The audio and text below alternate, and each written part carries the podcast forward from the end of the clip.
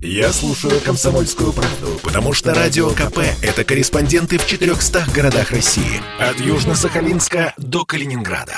Я слушаю «Радио КП» и тебе рекомендую. «Комсомольская правда» и компания «Супротек» представляют. Программа «Мой автомобиль». У нас было два законопроекта, 450 депутатов в Госдуме, 56 миллионов автомобилей и всего 5 тысяч пунктов техосмотра на всю страну.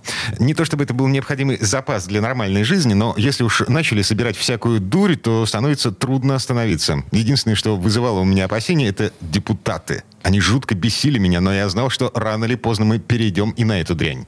Это Дмитрий Делинский вспоминает Хантера Томпсона в связи с тем, что Госдума садится за отмену техосмотра. Всем привет, я Алена Гринчевская, и у нас на связи редактор портала осипов.про Андрей и Олег Осипов. Андрей Олег, доброе утро. Доброе утро всем. Доброе утро. «Форсаж дня». Ну что, э, завтра 9 ноября, эпохальный день в Госдуме. По идее, там должны э, рассмотреть в первом чтении сразу два законопроекта об отмене обязательного техосмотра. Первый из них от партии «Справедливая Россия», который отменяет ТО вообще для всех легковых машин, мотоциклов, не используемых в коммерческих целях. И второй законопроект от партии «Единая Россия», который оставляет обязательный техосмотр для легковых машин старше 4 лет в двух случаях. Смен владельца и регистрация изменений в конструкцию. То есть каждый раз, когда ты будешь приходить в МРЭО с машиной старше 4 лет, будь добр, принеси с собой диагностическую карту. Как вы думаете, какой закон более правильный?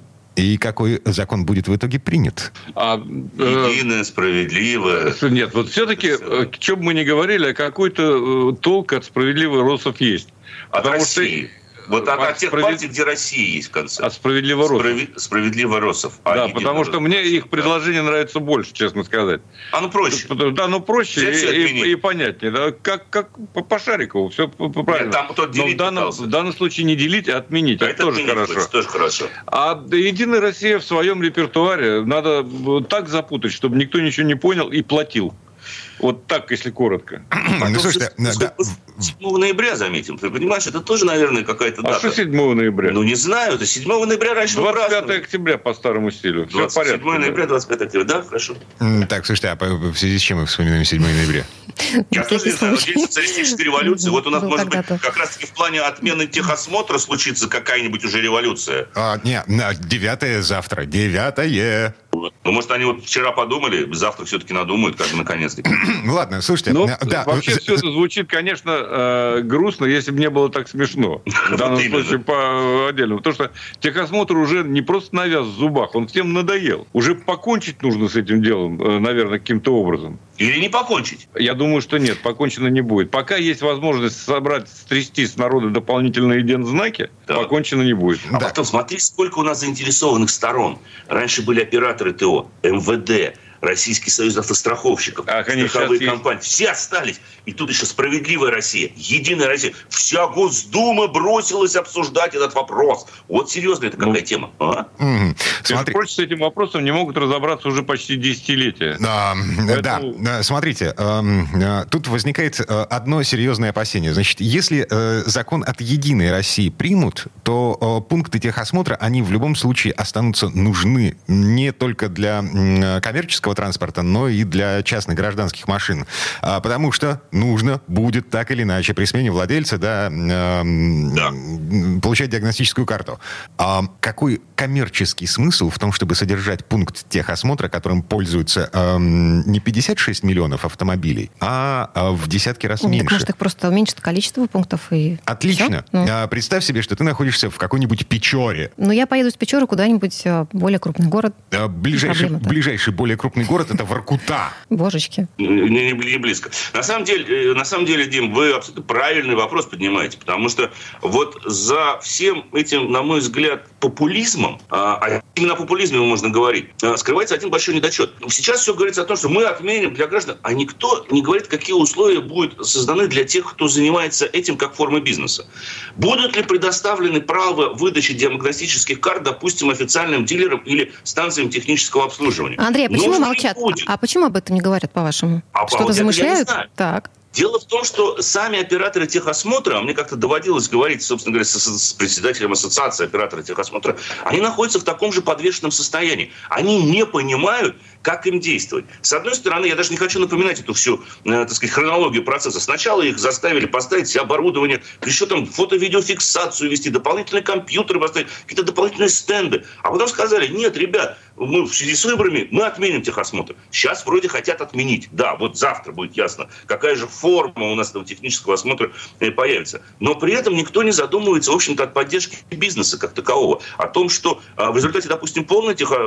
отмены техосмотра, правильно Дим говорит, что а, тогда большая часть этих технических пунктов, которые существовали только на техосмотре, закроется. Уже она станет невыгодной. Зачем их держать? Какой в этом смысл? Либо они перепрофилируются в станции технического обслуживания. Может быть. Я не знаю. Угу. Но то, что этих пунктов станет меньше, поскольку услуга станет менее востребованной, это, мне кажется, факт.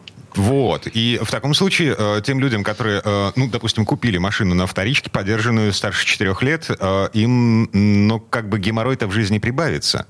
Вот. Конечно, потому что они, как новые собственники, будут проходить техосмотр, вот, они старые. Вы знаете, вам не напоминает это, вообще-то говоря, Андрей сказал, популизм, идиотизм элементарный. Но я не что... стал так грубо. Не, одну секундочку. Вот что проще, да? Но обслуживается автомобиль в дилерском центре. Вот вам и диагностическая карта. Не надо ничего придумывать. Вот еще в никаких, никаких отдельных пунктов, ничего. Um, вот зачем это? Слушайте, найдите дилерский центр в той же Печоре, пожалуйста, я вас умоляю. Попробуйте найти э, дилерский центр в э, пределах... В ну, есть. Ну, хорошо, ладно, бог с ним. Э, что мешает нашим властям через год-два обнаружив, что э, масса людей недовольны отсутствием пунктов техосмотра в, ну, там, в пределах 50 километров от того места, где они живут, найти какой-нибудь еще благовидный предлог и вернуть техосмотр. Но, например, там, я не знаю, опубликуют статистику по резкому росту аварийности, связанной с техническим состоянием машин. И к тому моменту от нынешней системы операторов ТО останутся рожки до ножки. Придет какой-нибудь э, большой государственный игрок, монополист. И будет это стоить не 800 рублей, а 3800 рублей, например. Я бы к этому добавил, еще будет выделено государственное финансирование, э, тренды, гранты и прочее на создание новой структуры, которая за год-два будет на самом деле уничтожена. Конечно, мы занимаемся конспирологией с вами, Дмитрий, но в этой стране... Или уже сделайте Министерство техосмотра. О, Министерство технического состояния автомобилей. Тоже хорошо звучит. Но, Дима, вы правы, это хоть и конспирология, но это вполне может стать реальностью, если это кому-то будет интересно. Потому что у нас же всегда денежный интерес э, превалирует. Понятно. С нетерпением ждем, как все обернется. Э, завтра Госдума начинает э, рассматривать законопроекты, их два законопроекта об отмене техосмотра. А прямо сейчас переходим к машинам. Тест-драйв. Что у нас на очереди? Слушайте, вот э, я все-таки хочу э, рассказать. Я начал как-то обмолвился, но так и не получилось у меня рассказать полноценно о новом кроссовере э, Genesis GV. GV70. Потому что это автомобиль, конечно, уникальный во многих отношениях, прежде всего в техническом. Кстати, выглядит он тоже весьма интересно. Выглядит он хорошо, я видел на дороге, на самом деле. Да. Я вот сейчас на GV80 езжу. Вообще вот этот стиль Genesis, он очень, очень такой запоминающийся. Люди обращают внимание, хотя, казалось бы, да, это не спорткар никакой, я не знаю, не Lamborghini или Ferrari, даже не Rolls-Royce. На это выглядит вот... дорого-богато. Да. Но самое интересное, что вот при всем твоем замечании, что это не спорткар, GV70, одна из его версий спорта, ну, создана для того, чтобы заниматься дрифтом в том числе. Конечно. И, и она под это, так сказать, заточена. Это я имею в виду, да. Сил. Это я имею в виду 3,5. Э, 3,3 турбо, да. Ну, 3,470. Ну, 370 лошадок, 530 ньютон-метров крутящего момента, полный привод, восьмиступенчатые автоматы, до сотни эта машина разгоняется но это, целых Но это не значит, что Genesis GV70 э, вот именно только такой. Есть, кстати говоря, очень э, пристойный дизель 2.2, да. турбодизель. Это не тот, который ставится и на Kia, и на другие это модели. Он, он немножко, он доработанный, скажем да. так. Доработанный существенно, потому что даже дизель выдает 200 сил, 199, если быть точным, развивает 440 ньютон-метров. То есть это вполне пристойный э, агрегат. Ну и, наконец, есть 2,5 литра для тех, кто турбо. хочет турбо, тоже турбо, да, тоже весьма неплохо едет. Я попробовал все три версии. Э, конечно, мне понравились больше две. Либо дизель, так. Если ты уже Либо самый мощный бензин. Либо самый мощный бензин. Чего уж Но а, дело в том, что, простите за банальщину, как арбуз с семечками и технологиями напичкан. Ой, да, там их очень много. Например, камеры отслеживают э, ровности или неровности полотна и подстраивают подвеску. А, привет, Range Rover тот же самый. Привет, Range Rover, совершенно правильно. Второе, самое любопытное. Вы можете настраивать педаль газа Подожди, на... педаль это как интересно. Так. А, педаль тормоза, я извиняюсь. А, вот педаль тормоза. Педаль тормоза, да. совершенно верно. Вы можете обеспечить резкий отклик педали тормоза, э, либо, так сказать, сделать, как принято водить в Америке или там в той же Корее. Э, чтобы она э, срабатывала по, скажем, прогрессивно, то есть медленно, не резко, не пугала торможением водителя неопытного, да? Кроме всего прочего, есть режим э, специальный дрифт. Есть, вообще говоря, несколько режимов. Система полного привода вполне адекватна, но при этом с акцентом на заднюю ось. Ну, потому что То есть это обеспечивает, да, это обеспечивает автомобилю, вне всякого сомнения, спортивность. Но я думаю, что стоит еще добавить, что у него, в принципе, не такой уж большой дорожный просвет для кроссовера, всего 185 миллиметров. Но это сейчас, к сожалению, такая а, типичная ситуация. И я смотрю по характеристикам рулина достаточно острый. 2,6 всего да. от упора до упора. Это достаточно острый рулевой и вот клиренс, и достаточно острое рулевое управление, и возможность дрифтить, mm-hmm. это все выдает э, в нем все-таки спортивный характер. Более того, вот когда меня спрашивают, почему, ну, например, там нет э, возможности прицеп тащить за собой. Нету. Для кроссовера это удивительно, но это тоже говорит о том, что автомобиль заточен под э, больше такую динамичную езду, да. под спорт. Андрей Лекосиповы, редактор портала осипов.про были у нас на связи. Парни, спасибо, хорошего дня. Спасибо. Всем удачи на дорогах. Счастливо, берегите себя. Ну, а мы вернемся в эту студию буквально через пару минут. Ну а в следующей четверти часа к нам присоединится автомеханик, ведущий программы «Утилизатор» на телеканале Че Юрий Сидоренко. Поговорим о том, как водители в Советском Союзе ездили на летней резине зимой. Но ведь не было шипов в те времена. Комсомольская правда и компания «Супротек» представляют. Программа «Мой автомобиль». В этой четверти часа задаемся вопросом, как водители ездили на летней резине зимой во времена СССР? И как там не бились массово, не было такого понятия «день жестянщика». Я Дмитрий Делинский. Я Алена Гринчевская. Юрий Сидоренко у нас на связи, э, автомеханик, ведущий программу «Утилизатор» на телеканале Чей. Юр, доброе утро. Доброе утро. Доброе утро. Предыстория.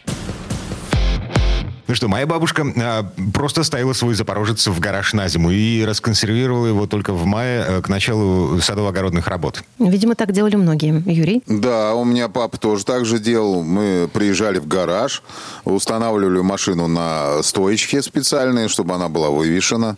Вот. Ну и, в принципе, папа фактически зимой... Э, не... А была одна зима, когда он ездил, вот, но резину мы не меняли, это точно совершенно. У нас был один комплект резины и два колеса а, получилось как? То есть э, первый комплект папа скатал, вот, но с него остались два колеса. То есть задние колеса у нас остались. Потом угу. накопили денег, купили новый комплект.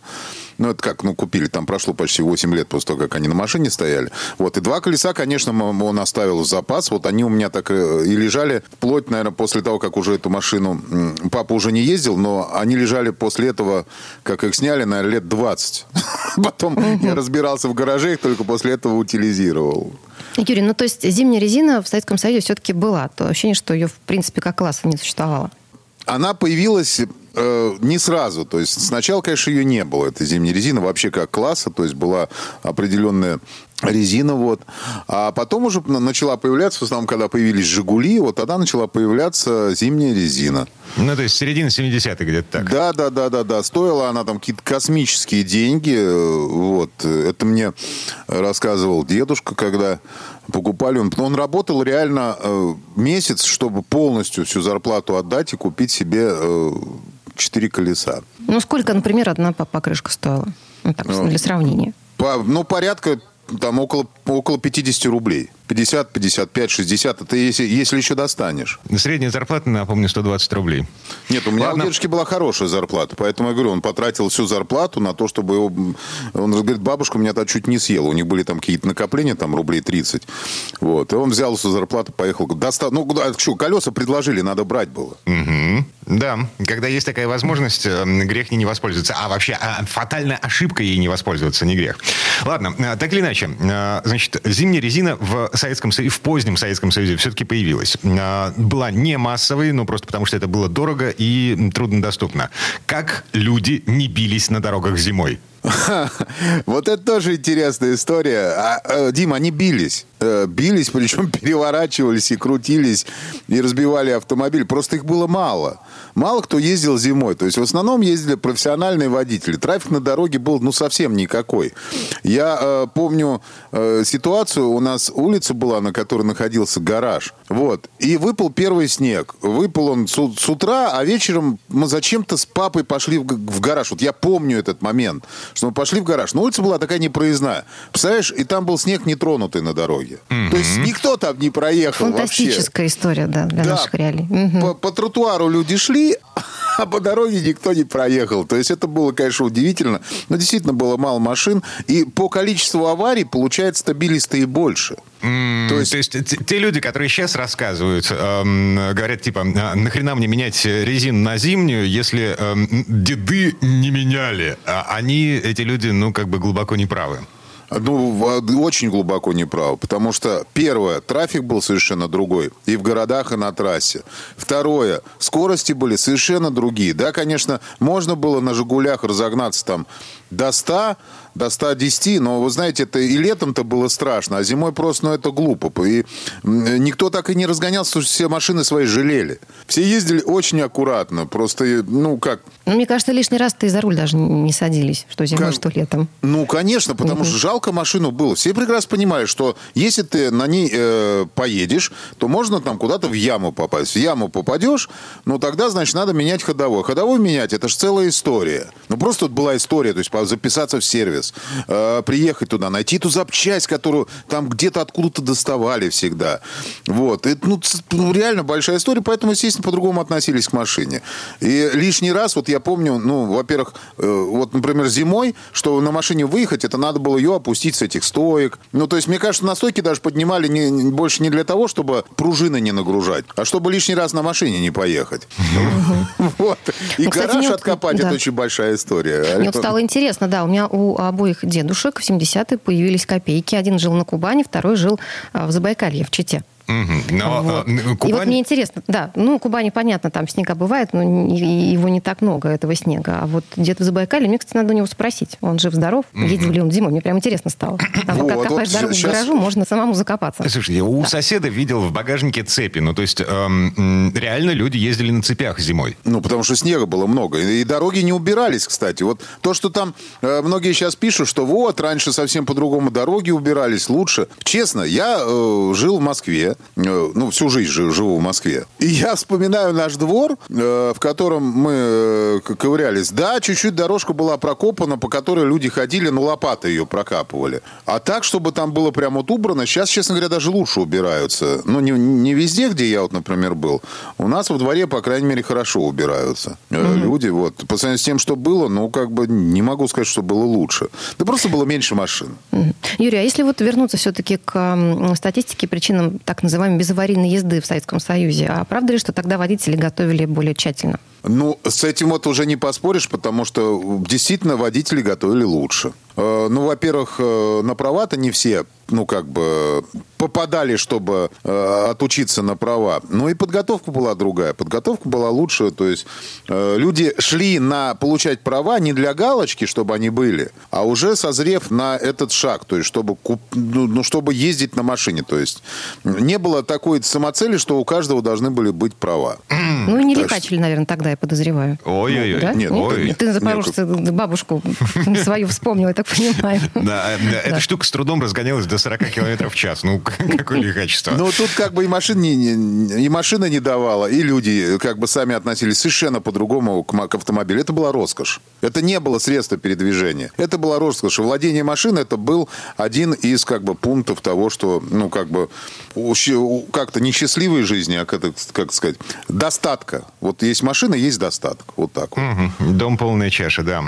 Эм, слушай, я, я еще слышал где-то краем уха, э, что люди сами втыкали шипы в резину. Ну, на да. момент, стесняюсь спросить, как это происходило? Ну, тогда момента не было, просто шиповали резины, там были такие шипы, которые вворачивались. И все, восстанавливали протектор. Наварка тогда появилась резина. Это вообще была уникальная резина, которая могла просто оторваться прям шматом. У меня оторвалось один раз. На, на одном колесе, правда. Четыре, три остальных были нормальные. Вот, на одном колесе оторвалось просто, ну, вот так, и стала резина лысая. Вот. Угу. Ну, и, и, конечно, шиповали, да, точно шиповали, было дело, шиповали. Но ее можно было шиповать, потому что у нее рисунок был, вообще там, она непонятная была по рисунку резина. Поэтому, когда запихивали, то есть непонятно вообще, что это была. Она не была не летняя, не зимняя, не всесезонная. То есть она была средняя какая-то.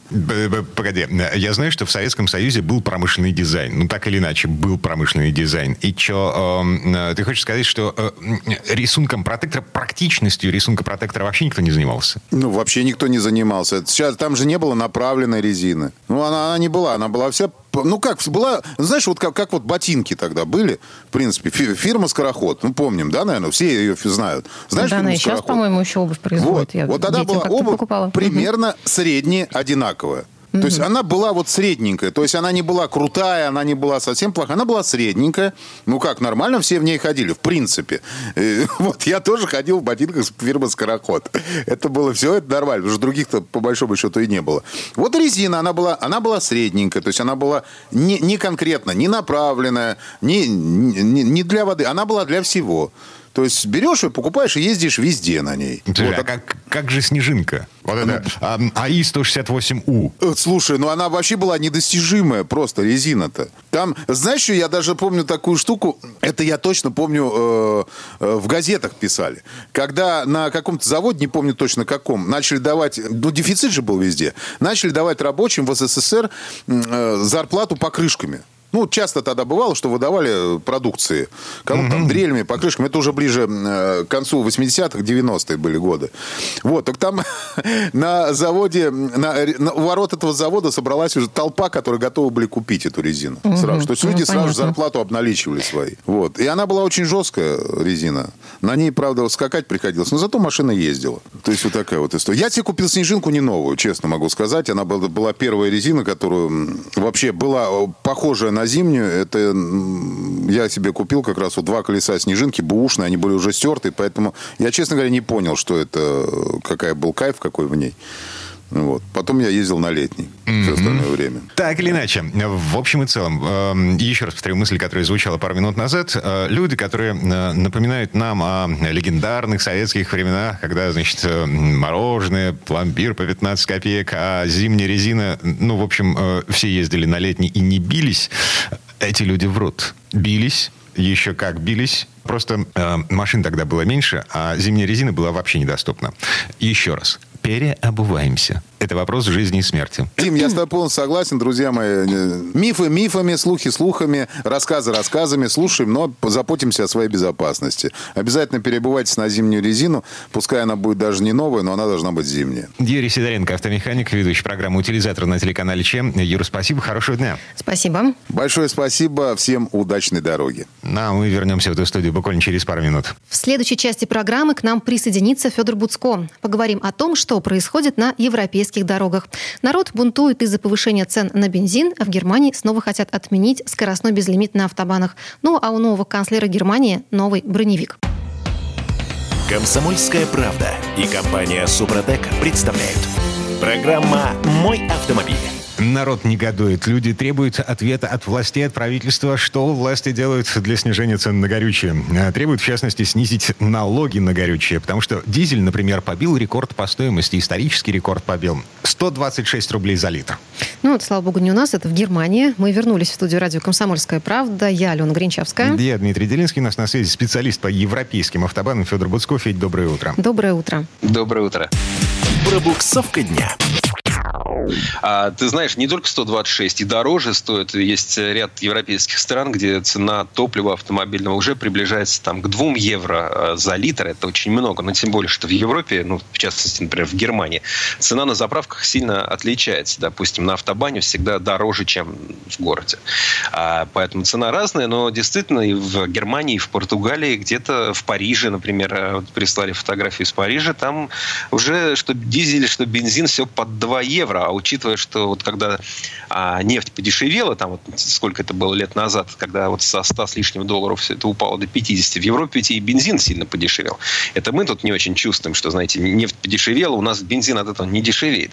А, а там чувствовали, там, э, там с полутора евро, там с э, евро 40 он упал там до евро 10, а теперь поднялся к двум, и действительно народ негодует и просит, как, как бы нам, э, значит, какую-то помощь получить единовременную, Но, Федор, или а там, чем, налоговую да, А в чем при, причина этого удорожания? На что причина Россия, в том, что подорожало Газпром. в мире все. Угу. А, подорожало в мире все, угу. и, собственно говоря, топливо тоже. Сейчас отопительный сезон, сейчас, когда не хватает газа, а больше стали топиться нефтью, сейчас снова Европа вернулась к ситуации, когда выгодно э, топить уже не, элект... не, не, не электричеством, которое за... Э, выработано с помощью газа, который стоит баснословные деньги, а э, выгодно топить нефтью, вот в частности там дизельным топливом или там, мазутом и так далее.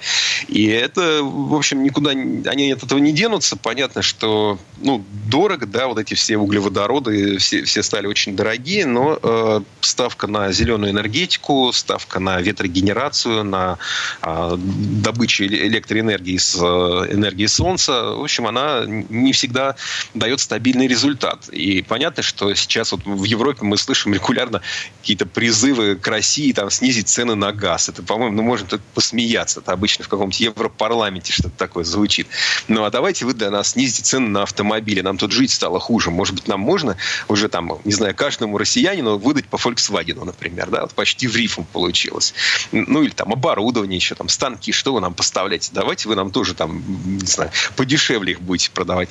Поэтому для нас сейчас в этом смысле хорошая конъюнктура. Давайте будем продавать дороже. Ну, сами виноваты. Вот они политизировали свою энергетику. А вот мнение какой-то вот условный там Греты Тунберг э, стало для многих там более важным, чем э, мнение представителей индустрии, той же автомобильной промышленности. Вот вам результат, нормальная ситуация. Поэтому, ну, хорошо, российский бюджет пополнится на какие-нибудь а, рекордные а, деньги от продажи углеводородов, mm. с чем я всех нас поздравляю. А, спасибо большое. На этом фоне из Европы приходят э, ну, вот такие новости. Эм, автомобиль Tesla впервые возглавил эм, рейтинг по популярности. Tesla э, Model 3 э, обошла о, господи. Да, обошла Clio, дача Сандера в рейтинге по количеству поставленных новых машин на учет в этом году. Да, здорово. Электромобили, конечно, это прекрасно. Только электричество тоже где-то надо брать. А где его брать? Угольные э, станции, э, электростанции, они повзрывали, от угля отказались, от атомной энергетики отказались. А вот ветрогенерации, понимаете, не, на, не натопишься, да, надо все равно где-то покупать там нефть и газ для того, чтобы это электричество произвести. Так что, ну, ну окей, ну хорошо, хотите играть в эти игрушки, ну мы тоже к ним присоединимся, но просто чуть-чуть позже.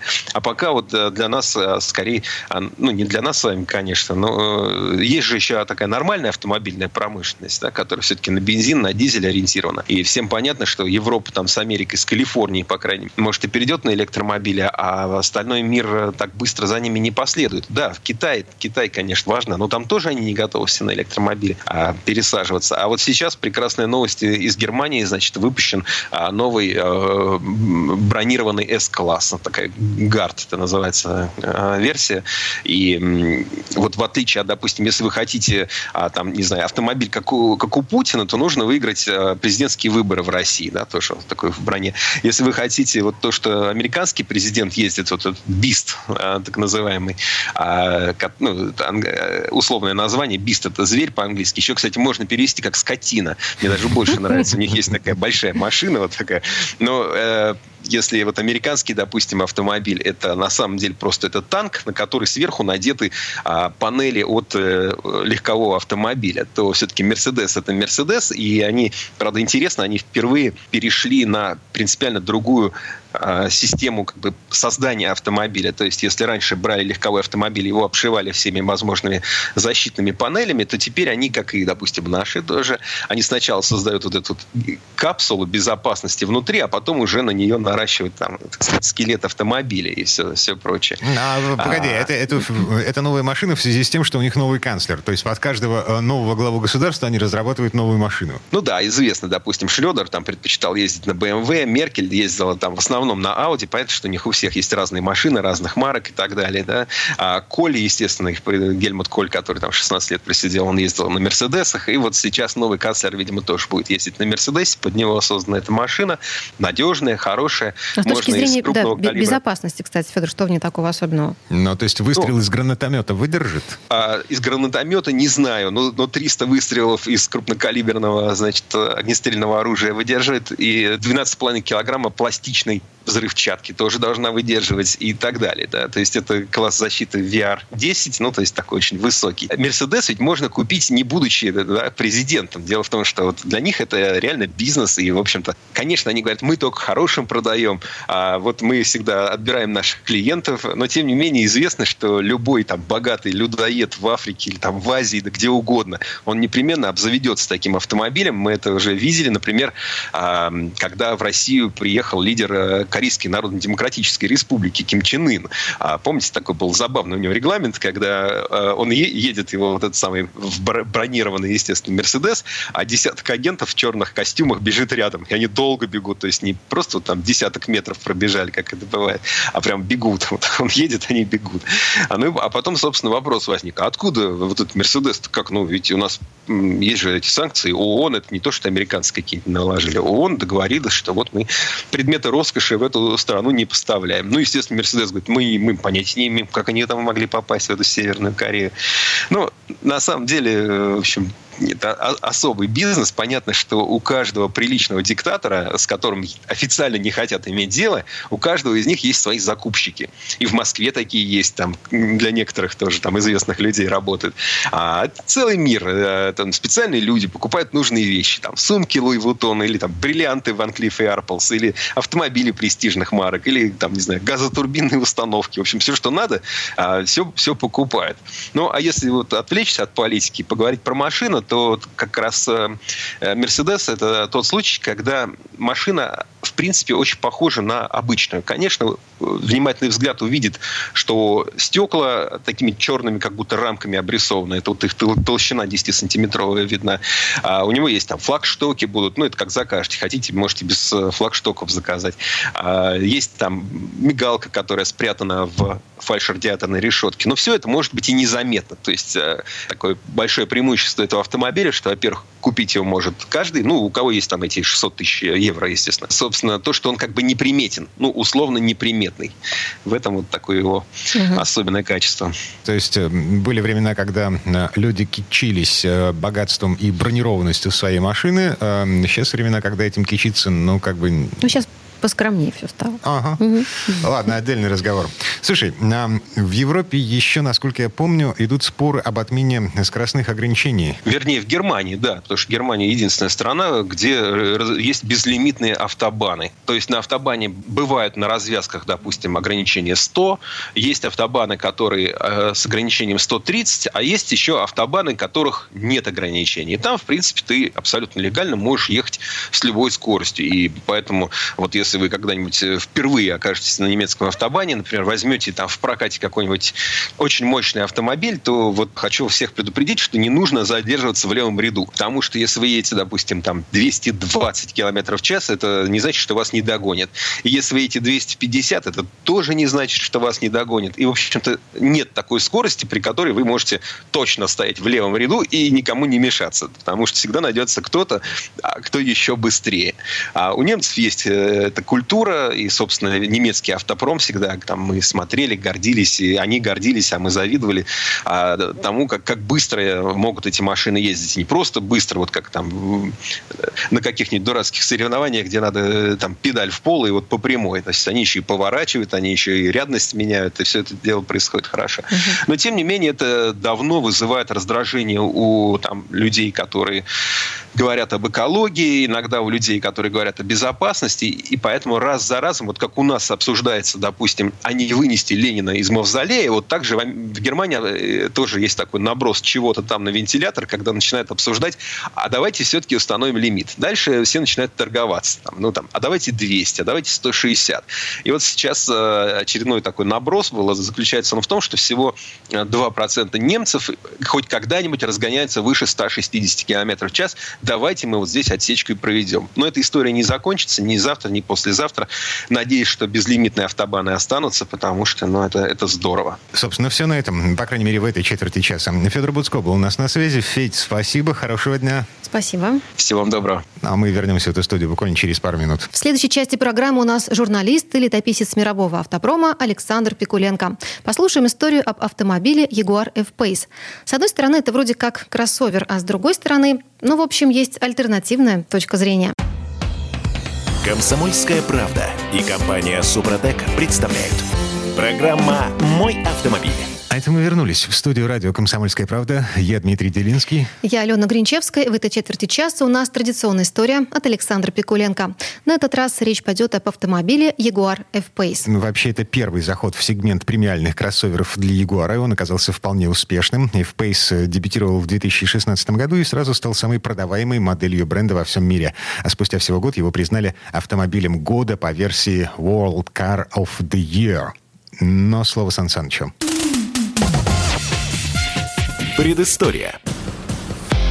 Ягуар. Достаточно произнести два волшебных слова «кроссовер F-Pace» и погрузиться в минуту молчания где-нибудь на полчасика. Собственно, а больше и говорить не о чем. И он хорош. Первый кроссовер в линейке Ягуар появился лишь в конце 2015 года. Тогда состоялась его премьера на автосалоне во Франкфурте. Но запрягали долго британцы не зря. F-Pace получился одним из самых красивых и спортивных в своем классе. Поэтому быстро стал самым популярным Ягуаром по всему миру.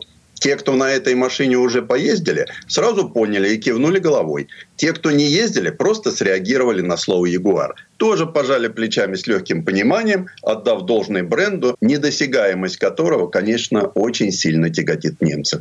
Хотя и у немцев в этой связи происходит перераспределение ролей. В Германии это понимают и отслеживают. Сейчас идет битва между Ягуар и БМВ. Мерседес спокойно смотрит на эту разборку. У него есть последняя зацепка, имиджевая. Кто-то именно на имя реагирует и выбирает немца вместо англичанина. Ну а к нам недавно пришел обновленный Jaguar F-Pace. И едет он упоительно. Причем делает это так тонко, что у водителя складывается ощущение, как будто он сам молодец. Конечно, нет. Конечно, электроника, управляемый вектор тяги. Все это позволяет человеку в любой ситуации получить прогнозируемость поведения автомобиля. И у водителя будет ощущение, что это он великолепный мастер, что это он драйвер. А на самом деле это технология. Технологии, спасающие клиента, позволяющие человеку за немалые потраченные деньги насладиться абсолютно каждым потраченным рублем. Потому что здесь все эти вложения работают на то, чтобы человек наслаждался. Ягуар тем и хорош, что едет великолепно. В чем еще очень серьезная идеологическая разница между BMW и Jaguar? Немцы и англичане имеют одну и ту же целевую аудиторию. В основном покупатель – это богатый американец или шейх. Немцы для того, чтобы показать себя сильными игроками, вынуждены усложнять все, что можно. Им необходимо выпендриться перед клиентом. Поэтому Егор проще, у него нет ни в чем перегрузки. Он понятен, управляем, послушен и при этом завораживающий породист.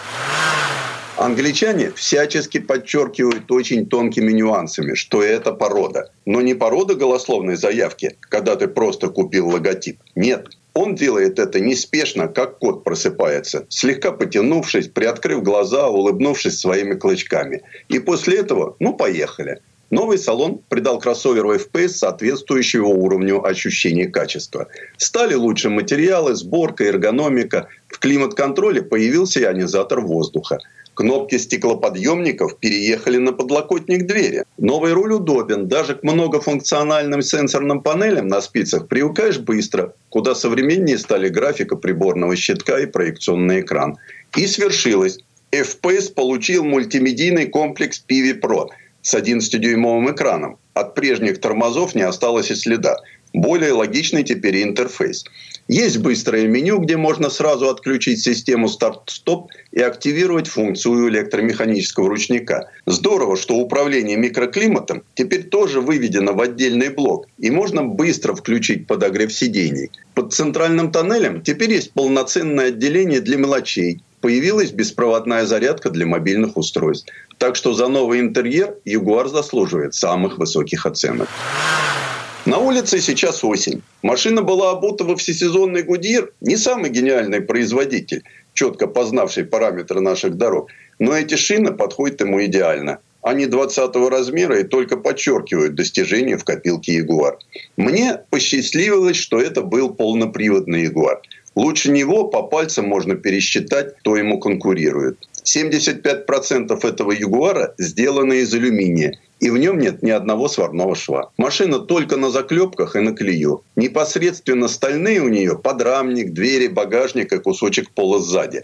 Остальное – алюминий либо магниевый сплав. По массе развесовки это очень интересно. Потому как кузов работает на скручивании – фантастика. Эта машина еще больше стала отвечать своему имени Ягуар после появления таких технологий. А еще F-Pace избавился от вращающегося селектора автомата. Кто-то скажет, что он потерял часть своей самобытности, но заменивший его небольшой джойстик гораздо удобнее. Жму кнопку стартера, и под капотом просыпается двухлитровый турбодизель. Да-да, F-Pace давно уже получил такой мотор, который является базовым в линейке. Не маловато ли? Все это работает бесшумно, потому что шумоизоляция начинается уже на самом двигателе. Снаружи машина еще дает какой-то звук дизеля. Внутри его вообще нет. И по динамике не догадаешься, не почувствуешь, что ты едешь на дизельной машине. Нормальный автомобиль с хорошим, легким по характеру мотором. По шумоизоляции 6 баллов из 5 возможных. Этот великолепный мотор, потрясающая подвеска, точно электрифицированный руль, все системы управляемого вектора, АБС, прозорливость радара, тормаживатель. Когда машина видит, что ты идешь на опасное сближение, она тебя хватает электронным мошенником и говорит, не надо тебе в этот столб, притормози, пожалуйста. Но делает это аккуратно. Ягуар никогда не допустит, чтобы ты на нем убрался, потому что он до последнего борется за своего клиента. Подозреваю, что, конечно, клиент такой растопыренный, но при этом не очень мастеровитый. В один момент нам все-таки удается эту машину спровоцировать. Управляемый занос она все равно гасит, но обрубает тягу по двигателю. Электронными чудесами борется до последнего, пытаясь стабилизироваться. Но мы сломали траекторию так, чтобы масса автомобиля заставила его ехать боком. Уже холодно, и на дизельной машине обычно ожидаешь, что сейчас мы будем этот двигатель Ingenium как-то разогревать. А двигатель запускается с полтычка. Причем у него нет стадии предварительного нагрева спиралей. Повернул ключ, он готов, и ты спокойно едешь. Машина трогается, едет, выходит в те самые режимы, в которых тебе уже не нужно ни о чем беспокоиться. Она готова, у нее нет никаких вопросов. У машины, как полагается, подогрев всего. Руля, лобового стекла, передних и задних сидений. Причем руль такой, что даже горячо. Иногда его можно и нужно отключить. И кнопка обогрева руля, мы ж в России, вынесена на сам руль, на самое видное место. Случайно ее не заденешь, но когда тебе нужно, она здесь под рукой. Все USB, огромное количество других вариантов подзарядиться, сконнектиться, розетки на 220 вольт. Это в порядке вещей. Кожа, замша, алькантара тоже в порядке вещей. Причем видно качество. Все сделано так, что и глаз радует, и плоть. Садишься и понимаешь, насколько это будет долго служить. Предыстория. Сан Саныч, спасибо. Это был Александр Пикуленко, летописец мировой автомобильной индустрии. И у нас на этом все на сегодня. Алена Гринчевская. Дмитрий Делинский. Берегите себя. Программа «Мой автомобиль».